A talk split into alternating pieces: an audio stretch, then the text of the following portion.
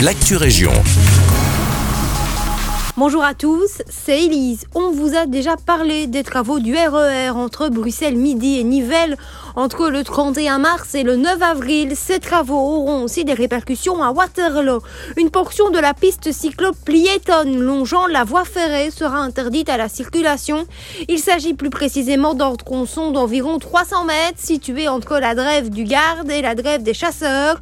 Infrabel, le gestionnaire du réseau ferroviaire, estime que, que cette fermeture sera effectif du 31 mars au 10 avril, sauf impondérable. Durant cette période, les usagers, tant cyclistes que piétons, seront invités à emprunter, par exemple, l'avenue Florida ou le sentier de Rhodes pour effectuer le trajet entre la drève du garde et la drève des chasseurs via les quartiers résidentiels. Un plan avec la portion concernée par les travaux et l'itinéraire bis est disponible sur le site internet de la commune de Waterloo.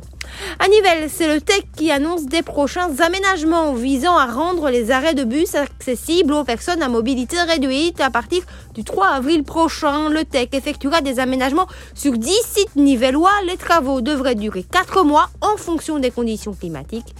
Les 10 sites concernés par ces aménagements sont à retrouver sur le site internet de la commune de Nivelles.